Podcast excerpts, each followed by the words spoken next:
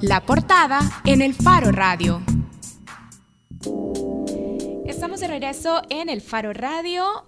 Ya lo habíamos anticipado, vamos a conversar con la diputada electa por el Departamento de la Libertad y en representación de la coalición FMLN-CD, Rina Araujo. De los 84 diputados que van a integrar la Asamblea Legislativa, 50 no son rostros nuevos y 34 son nuevos rostros. Rina Araujo es una de las, es una de las nuevas propuestas que llegan a la Asamblea Legislativa.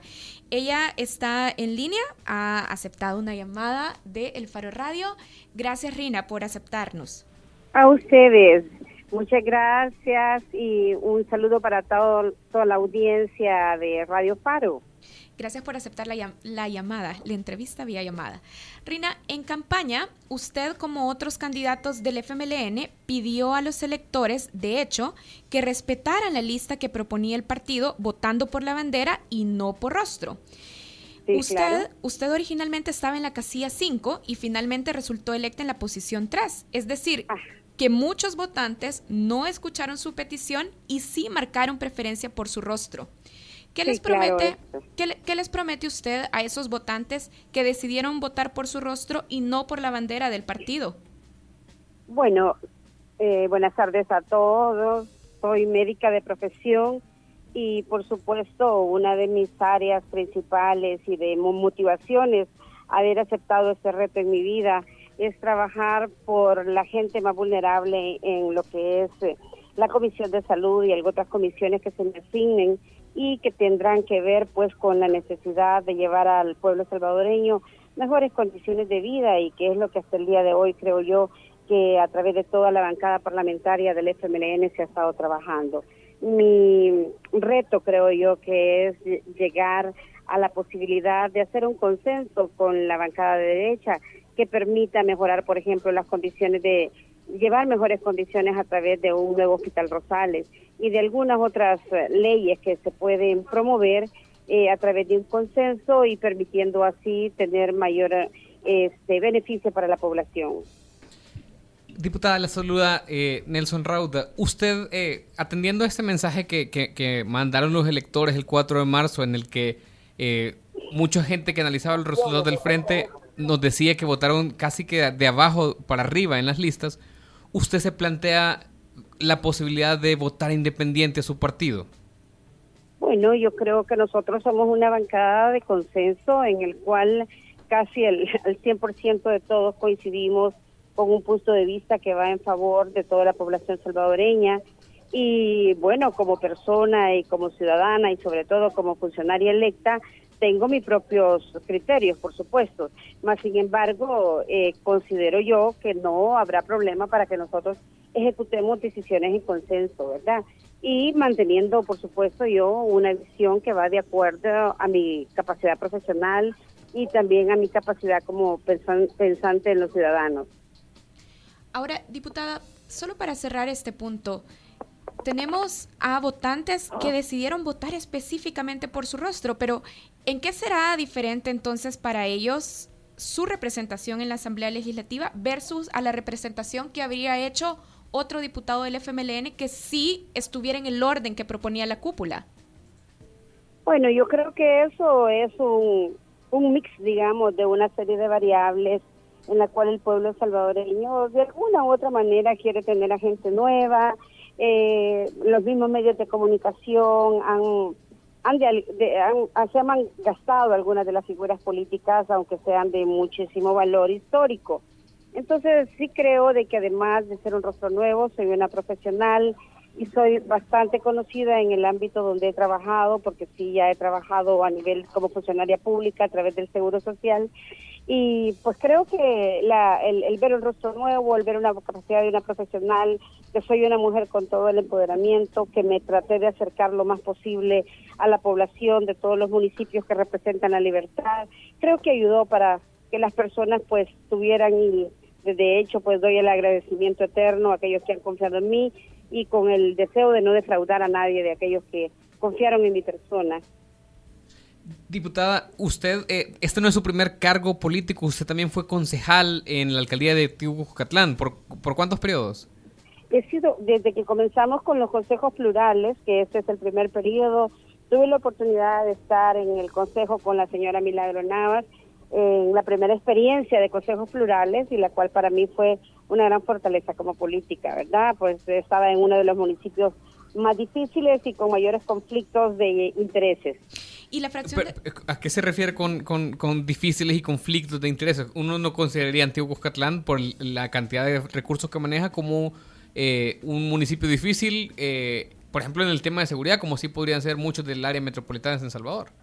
Lo que pasa que no estoy hablando hace en función de lo que representa como municipio en sí. Sabemos que Antiguo Cucatlán es conocido como uno de los municipios eh, de alto nivel per cápita, pero sí eh, quizás el área de la administración pública, cómo se funge eh, debido al tiempo que tiene ya la señora alcaldesa en el municipio, se vuelve más que todo una administración impositiva, no una administración democrática en la que prevalezca quizás la discusión en la mesa y la que puedan retomarse puntos de vista en las que pueda también eh, llevar, eh, diría yo, beneficios a la población vulnerable de Antiguo Cocatlán, que por supuesto hay, hay muchas comunidades que necesitan que la alcaldía piense en ellos. De hecho, tenemos ahorita un problema en la cual va a ser desalojada una de las colonias de ahí, bueno, de, la, de las comunidades, y desde que nosotros estuvimos ahí hasta hoy nunca pudimos incidir porque solo éramos tres personas en el consejo este para que se trabajara en las comunidades como las del cementerio que para nadie es conocido que es una comunidad que está inmersa dentro de un dentro de un cementerio y que ha sido hasta observada por organismos internacionales y la alcaldía jamás ha retomado el tema para llevarle mejor bienestar a esa gente. Diputada, eh, usted menciona justamente que no pudieron incidir en esta problemática con la comunidad porque solo eran tres concejales eh, ante, la, ante la mayoría de arena. Este es el mismo escenario en el que usted va a entrar en la Asamblea Legislativa, es decir, eh, en, un, en un escenario de inferioridad numérica en el que van a tener que maniobrar mucho el FMLN para poder impedir que Arena logre mayoría simple con un par de alianzas. ¿Cómo, cómo eh, enfrenta este rol el, la, la, fracción del FMLN tomando en cuenta estas limitaciones numéricas? O sea, ¿qué va a poder hacer esta fracción del FMLN durante tres años? Mire, una realidad es que la debilidad que vamos a tener ahora, por justamente como usted ha dicho, por la relación numérica, ese es un daño que va, se va a generar a la población. Y para el FMLN va a ser un reto el mantener a la población lo suficientemente informada para que entiendan que cualquier tipo de ley que se genere o que se llegue a quitar de las que ya están, como son todas las proyecciones eh, a través de programas sociales que se ha hecho, no es realmente porque la FMLN no quiera trabajar para la población, sino por esa dificultad numérica. Ahora, para nosotros, como nuevos legisladores, creo que es un reto trabajar en el consenso, trabajar en unificar criterios con la derecha para que de esa manera pensemos en el pueblo, ¿verdad? Y no en una este, realidad de división política como hay. Usted nos estaba diciendo unificar criterios con la derecha. Hablemos de algunos elementos específicos. Por ejemplo, ahora en la Asamblea Legislativa una discusión que es muy compleja es la posibilidad de despenalizar la interrupción del embarazo en algunas circunstancias específicas. En esa negociación que avanza contratiempo en la Asamblea Legislativa, ¿Cuál es el escenario que usted ve? ¿Cómo plantea el reto de la fracción del FMLN, su reto particular como diputada sobre este tema en una nueva asamblea? Fíjese que definitivamente es un, un tema que para nosotros no está, todo, está amado ahorita para trabajar en la mesa. Ya hemos discutido que ese tema nosotros como, como fracción no lo vamos a tocar, desgraciadamente es un tema altamente politizado, inclusive usted habrá visto el día de ayer que la Asociación de Ginecología y Obstetricia del país se desliga de la opinión que ha emitido el Colegio Médico. Y con eso conlleva en que nosotros creo yo que se necesita más consenso y sobre todo se necesita quizás una opinión sobre el, todo el colegiado que pertenece mayoritariamente en este caso a la Sociedad de Ginecología para ver cuál es la opción, cuál es la opinión que yo da. Diputada, usted, es médica. ¿Cuál es su opinión particular sobre este tema? Bueno, mire, mi, opinión como mujer es que cada quien tiene derecho a decidir sobre su la opción de su cuerpo cuando se le ha violentado, ¿verdad?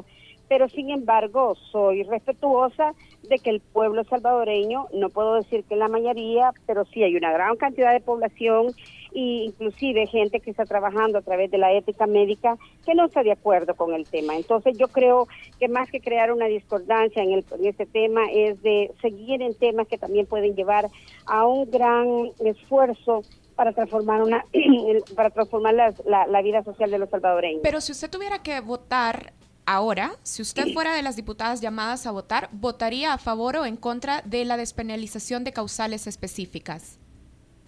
Eh, una respuesta bastante difícil, depende del momento en que el que estemos y en ese momento como FMLN la decisión es no abordar el tema. Diputada, pero eso significa que el FMLN entonces se echa para atrás de una propuesta que ya está en la Asamblea presentada por el FMLN. Sí, lo que pasa es que es un tema que usted habrá visto, ahora mismo había ahí una cantidad de gente hablando sobre el tema. El tema se está politizando y es un tema que más de humanidad. O sea, ustedes son jóvenes, ustedes dos que están llevando el programa y saben lo que significa. Yo creería que antes de eso debemos de hacer un análisis en base a todas esas variables que han llevado a que se genere el proceso para que se presente la ley del aborto. Acuérdense que hay educación sexual y todo ese proceso que hay mucha gente que ni siquiera quiere que de ese tema se hable. Pero básicamente yo soy médico de profesión y por supuesto y he, tenido casos de pacientes, he tenido casos de pacientes en las cuales ha habido una necesidad de poner esa y, definitivamente hay personas y hay mujeres que se ven en, condiciones de altísimo riesgo. Pero como le digo, yo son eh, son temas de consenso, no son temas individuales por eh, el el tolo que le pone la oposición al tema. Bien, entonces solo para clarificar, en este momento la fracción legislativa del FMLN ya no acompañaría un posible apoyo o reforma al Código Penal para permitir despenalización en causales específicos. En esta en esta legislatura no sé. Estoy hablando de la legislatura que nosotros vamos a abordar a partir de mayo. Para nosotros es un tema que no está en mesa. ¿Y qué temas están en, en, mesa, diputada? O sea, entonces, ¿con qué van a entrar ustedes? Vaya, por ejemplo, para nosotros está todavía trabajar en el tema sobre la no privatización del, del agua, está también el tema sobre la necesidad de la construcción de un nuevo hospital Rosales, la necesidad de que las leyes no, eh, las leyes de, enriquecimiento ilícito y toda esa cosa que conlleva a un montón de gente, sobre todo funcionarios con enriquecimientos, no vayan a a dejar de presidir, es decir, que no se venzan los plazos, sino que se no tengan plazos para vencer. Y así algo otro tema que llevamos en agenda que son también de altísima proyección para la gente. Rina, usted vivió y estudió en el exilio en Suecia y con todos los matices y diferencias que debemos hacer entre Suecia y El Salvador, uno de los elementos más contrastantes es la concepción del sistema penitenciario sueco, que por ejemplo piensa o sostiene que no se deben buscar castigos excesivos, sino la reinserción, que invierte muchísimo dentro de las cárceles en programas de rehabilitación y que considera antes de la cárcel otras medidas alternativas para algunos delitos. Algunas medidas extraordinarias que ha propuesto el Ejecutivo del FMLN y que han sido votadas en la Asamblea Legislativa parecen ir en sentido contrario al sistema penal sueco. Por ejemplo, las medidas de aislamiento total. ¿Usted apoyaría con su voto en la nueva legislatura este tipo de medidas de castigo extremo? Hija, lo que pasa es que hemos llevado a condiciones de violencia en la cual yo diría que más que a trabajar en cuáles son las penas duras que deben de endurecerse, es de trabajar en la prevención. O sea, si no trabajamos como Estado, si no unificamos condiciones y criterios para mejorar la proyección en la prevención de violencia, nosotros vamos a seguir igual, independientemente de cuánto se puedan recrudecer las penas. Si usted me compara, por ejemplo, a Suecia, que es incomparable, por supuesto, la de la, nivel de desempleo, el nivel de desintegración familiar, y hay un montón de variables que no existen en Suecia y que está el apoyo, por supuesto, del gobierno en todo lo que son el primer empleo para los jóvenes, que aquí nosotros no lo tenemos y que debemos de trabajar en eso, en leyes de que puedan garantizarles a los jóvenes mejores proyecciones para el futuro. Es triste encontrar profesionales médicos, profesionales de toda índole, que están desempleados. Entonces debemos de trabajar en esa proyección, no en el endurecimiento de penas, ya tenemos penas fuertes, pero sí considero que sí debemos trabajar en tener condiciones, no digamos, una, por lo menos optimizar un poco, porque también ese gran acoplamiento de jóvenes hace que ahí mismo se genere más violencia. Diputada. estoy hablando de las cárceles. Correcto. Entonces, eh, la Asamblea actual ya aprobó en seis meses eh, más de las medidas extraordinarias, medidas que han sido catalogadas como violatorias de derechos humanos por organizaciones como Naciones Unidas o la Comisión Interamericana de Derechos Humanos. En seis meses usted tendrá que enfrentar este, eh, este dilema de si votar o no por una prórroga o por una reforma a las medidas extraordinarias. ¿Cuál es su postura respecto a las medidas extraordinarias? Bueno, mi postura en las, en las extraordinarias es eh, apoyar a nuestro gobierno para que de alguna u otra manera podamos eh, disminuir los grandes índices de incidencia en la violencia. Si eso conlleva a, aumentar otros seis meses para lo que son las medidas, pues por supuesto que votaría, pero también siempre como mantengo y como trabajadora de la salud, acuérdense que según la Organización de la, Salud, para que la salud de un individuo no solamente es la ausencia de una enfermedad, sino también es la salud mental, que es donde sí yo creo que el gobierno debe de hacer una apuesta para el próximo quinquenio, independientemente que quede, para trabajar dentro de lo que es la salud mental de la población salvadoreña, que se ve bastante afectada por los índices de delincuencia alta que tenemos. Entonces, sí, nos, nos responde que sí apoyaría una prórroga de seis meses más, pero que apoyaría otras medidas como por ejemplo programas de atención en eh, salud mental. La, la Procuraduría de Derechos Humanos también, por ejemplo, ha certificado que en las cárceles existe una grave crisis de tuberculosis, eh, que se aumentó precisamente cuando empezaron las medidas extraordinarias. ¿Usted no ve ahí una contradicción entre apoyar unas medidas de estas características y también preocuparse por la salud? O sea, ¿cómo se concilian esas dos posiciones? Lo que pasa que, mire, hay que hablar de que esto también tiene que ver con los recursos financieros del país. Yo estoy en total desacuerdo de ese hacinamiento tremendo que es eh, tenemos en las cárceles y que corresponde, por supuesto, a la excesiva cantidad de jóvenes que andan delinquiendo. Sin embargo, a esas cosas son las que le debemos de apostar. Hay gente que si usted dice mejorar las condiciones eh, de las cárceles, la gente dice, ay, eso ya lo quieren tener y contemplar. No solamente esta diputada dice que le va a poner un hotel, pero no es eso. El problema es que el hacinamiento dentro de las áreas penitenciarias no solamente lleva a, hacer aumentar más el conflicto porque hay de alguna u otra manera más unificación en las ideas que le están generando, ¿verdad? Sino que también esto conlleva a un problema de salud, un problema de salud no solo mental, usted bien lo ha dicho, estamos hablando de la tuberculosis, pero tampoco hemos evaluado, por ejemplo, VIH y algún otro tipo de patologías que salen por estar en, en un tipo de hacinamiento y encerrados, las mismas claustrofobias, todas esas enfermedades que se generan a través de una falta de salud mental y que sobre todo los jóvenes que son vulnerables.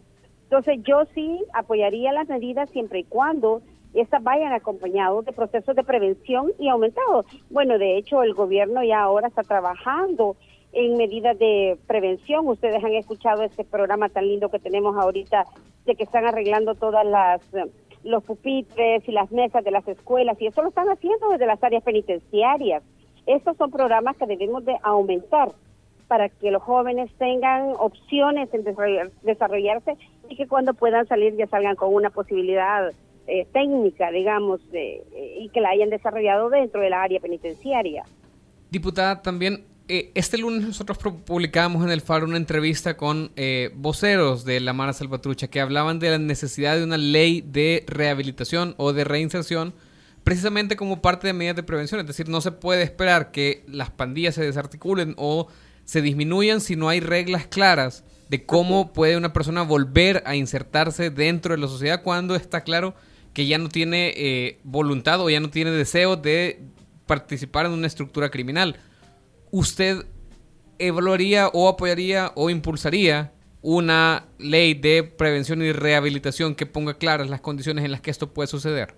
Es que yo soy clara que eso debe estar, hijo.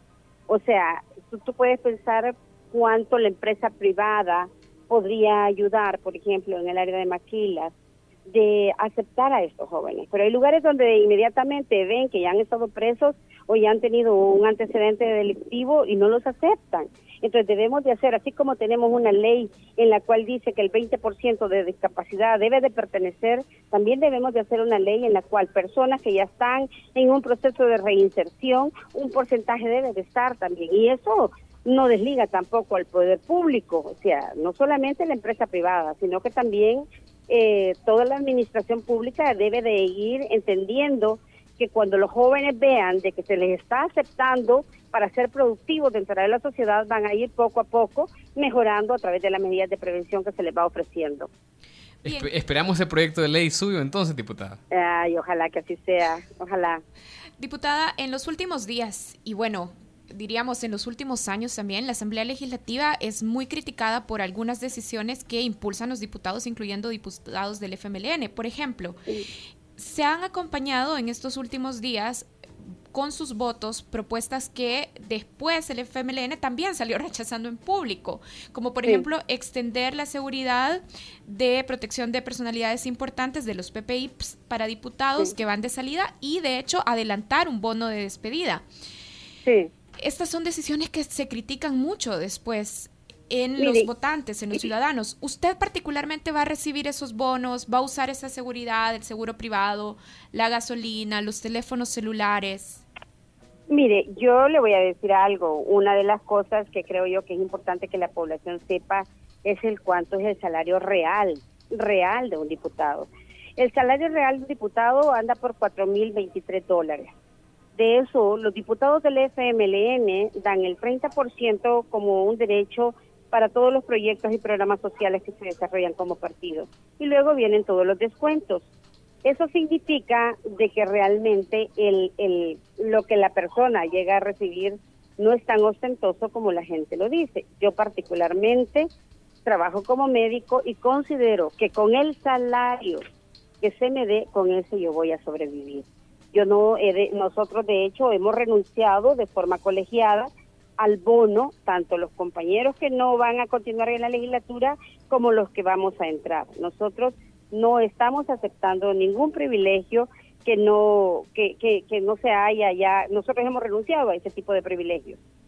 Vehículos, pago de celulares, eh, seguros asignados. fíjese que yo creo, hasta donde yo sé, los, los diputados, no, quizás los de consejo directivo, la, la directiva, perdón, los que estén en, mesa directiva, pero el diputado normal, como los, lo entro yo, no se les da ningún teléfono, sino que básicamente es su salario.